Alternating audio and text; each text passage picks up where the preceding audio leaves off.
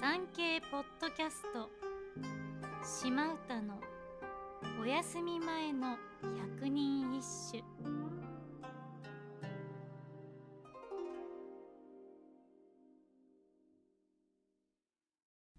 第25番。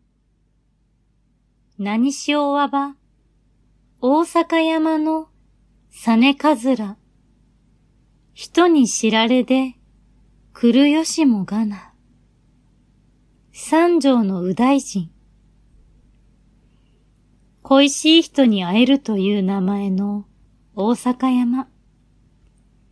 一緒に一夜を過ごせるという名のサネカズラこれらがその名にたがわぬというのなら、大阪山のサネカズラを手繰り寄せるように、誰にも知られず、あなたを連れ出す方法があればいいのに。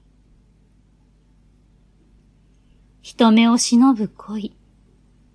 誰にも知られないように連絡を取り、一夜を共にしたいな。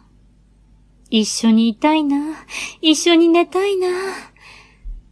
なんとも情熱的な、この歌に登場する植物。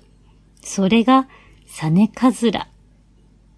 別名、美しい男と書いて、美男カズラ。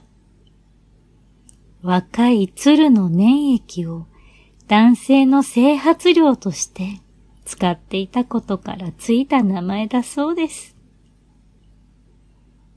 美男カズラの粘液。